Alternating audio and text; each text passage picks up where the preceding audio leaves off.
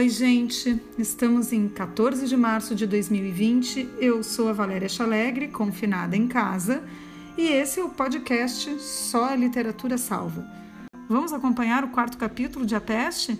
Começo agora a nossa leitura de hoje à noite. Com vocês, Só a Literatura Salva. Os números de Tarot eram exatos.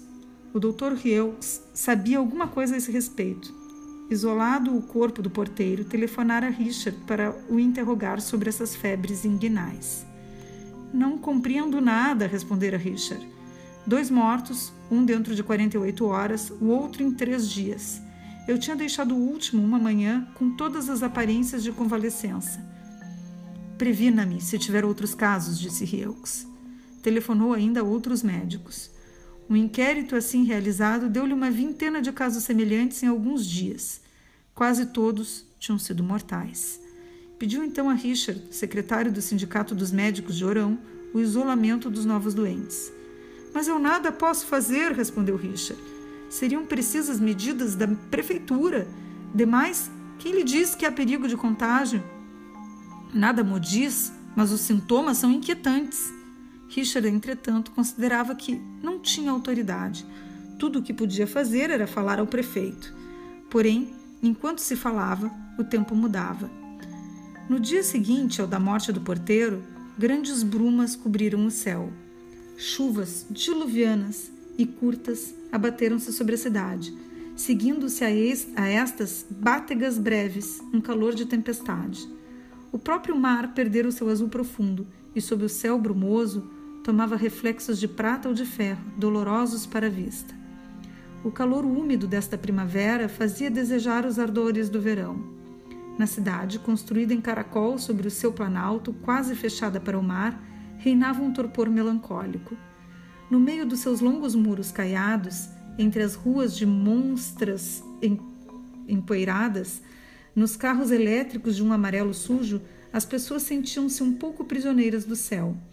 Só o velho doente de Rieux triunfava da sua asma para o seu regozijar, com este tempo. Está a cozer, dizia ele. Isso é bom para os brônquios. Cozia com efeito, mas nem mais nem menos que uma febre. Toda a cidade tinha febre. Era essa pelo menos a impressão de Reutz na manhã em que se dirigia à rua Faiderbe, a fim de assistir ao inquérito sobre a tentativa de suicídio de Cotar. Mas essa impressão parecia-lhe pouco razoável. Atribuía ao enervamento e às preocupações que o assaltavam e admitiu que era urgente que pusesse um pouco de ordem nas suas ideias. Quando chegou, o comissário ainda não estava. Gran esperava no patamar e decidiram entrar primeiro em casa dele, deixando a porta aberta. O empregado municipal habitava dois compartimentos, muito sumariamente mobiliados. Notava-se apenas uma estante de madeira branca guarnecida com dois ou três dicionários e um quadro preto, onde se podia ainda ler, meio apagadas, as palavras alias floridas. Segundo Gran, Cotard tinha passado bem a noite, mas de manhã tinha acordado com dores de cabeça e incapaz de qualquer reação. Gran parecia fatigado e nervoso, passeando de um lado para o outro, abrindo e fechando sobre a mesa um grande dossiê cheio de folhas manuscritas. Entretanto, contou ao médico que conhecia mal Cotar, mas que supunha ter ele alguma coisa de seu. Cotar era um homem estranho. Durante muito tempo, as suas relações tinham se limitado a um aceno de cabeça nas escadas. Só tive duas conversas com ele. Há alguns dias entornei no patamar uma caixa de giz que trazia para casa. Havia giz vermelho e giz azul. Nesse momento, Cotar saiu ao patamar e ajudou-me a apanhá-los. Perguntou-me para que servia esse giz de diferentes cores. Gran tinha-lhe então explicado que tentava recordar um pouco o seu latim Desde o liceu, os seus conhecimentos tinham se esfumado. Disseram-me, explicou ele ao médico, que era útil para conhecer melhor o sentido das palavras francesas. Escrevia, pois, palavras latinas no seu quadro. Copiava a giz azul a parte das palavras que mudava segundo declinações e conjugações e a encarnado a que nunca mudava. Não sei se Cotar compreendeu, mas pareceu-me interessado e pediu-me um pau de giz encarnado.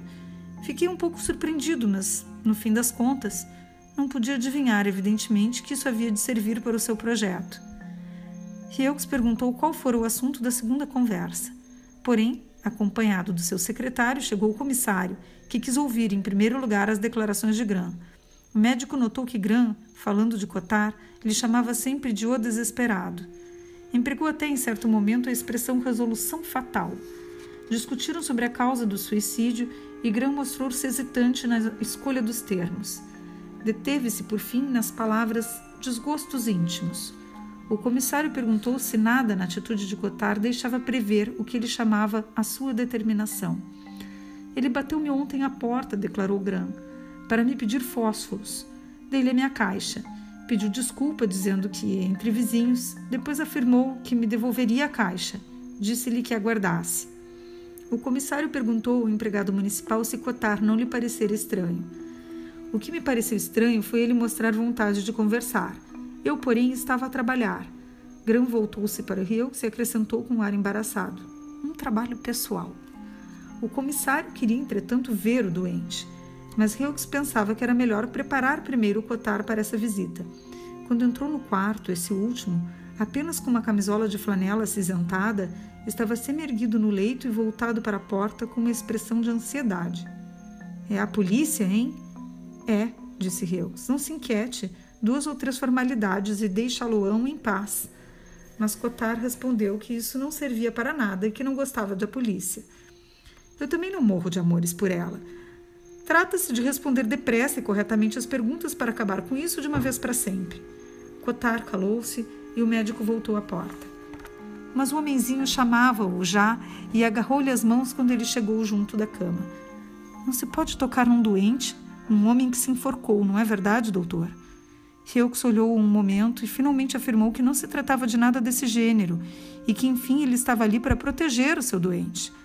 Esse pareceu acalmar-se e Heux mandou entrar o comissário. Leram a Cotar o depoimento de Gran e perguntaram-lhe se podia precisar os motivos do seu ato. Ele respondeu apenas e sem olhar para o comissário que desgostos íntimos estava muito bem o comissário forçou-o a dizer se tinha vontade de recomeçar.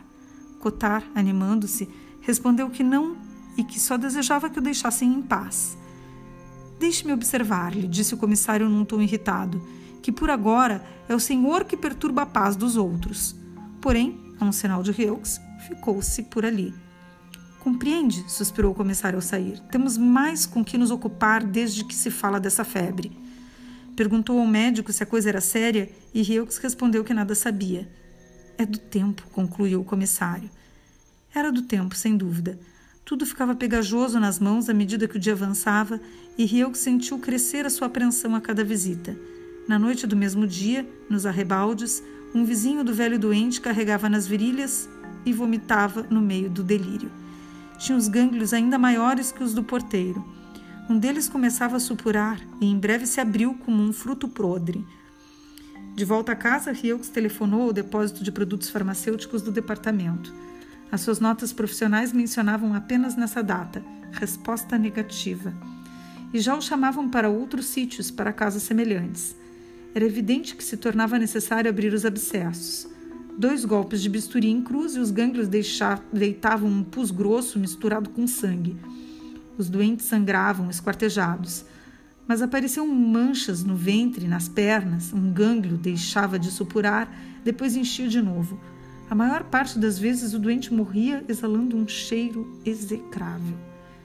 A imprensa, tão tagarela no caso dos ratos, já não falava de nada. É que os ratos morrem na rua e os homens no seu quarto. E os jornais só se ocupam da rua. Mas a prefeitura e a municipalidade começavam a interrogar-se. Enquanto cada médico não tinha tido conhecimento de mais de dois ou três casos, ninguém tinha pensado em fazer o que quer que fosse. Mas, em suma, bastou que alguém pensasse em fazer a soma. E a soma era consternadora. Apenas em alguns dias, os casos mortais multiplicaram-se, tornou-se evidente para aqueles que se preocupavam com essa moléstia curiosa que se tratava de uma verdadeira epidemia foi o momento que Castel, um colega de Hughes, muito mais velho que ele, escolheu para vir visitá-lo. Naturalmente, perguntou, sabe do que se trata, Hughes? Espero o resultado das análises. Pois eu sei. Eu não preciso de análises. Fiz uma parte da minha carreira na China e vi alguns casos em Paris há uns 20 anos. Simplesmente, nessa altura, não houve a coragem de lhes dar um nome. A opinião pública é sagrada. Nada de pânico. Sobretudo, nada de pânico. E depois, como dizia um colega, é impossível, toda a gente sabe que ela desapareceu do Ocidente. Sim, toda a gente o sabia, exceto os mortos. Vamos, Heux, você sabe tão bem como eu o que é.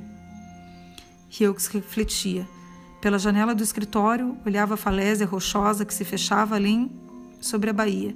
O céu, embora azul, tinha um reflexo baço que se esbatia à medida que a tarde avançava.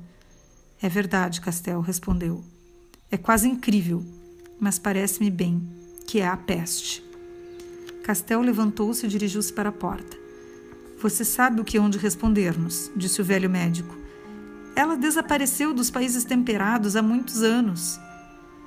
Que quer dizer isso, desaparecer? respondeu Hughes, encolhendo os ombros. Sim, não se esqueça. Em Paris, ainda há quase 20 anos. Bem, esperamos que não seja hoje mais grave que então, mas é verdadeiramente incrível.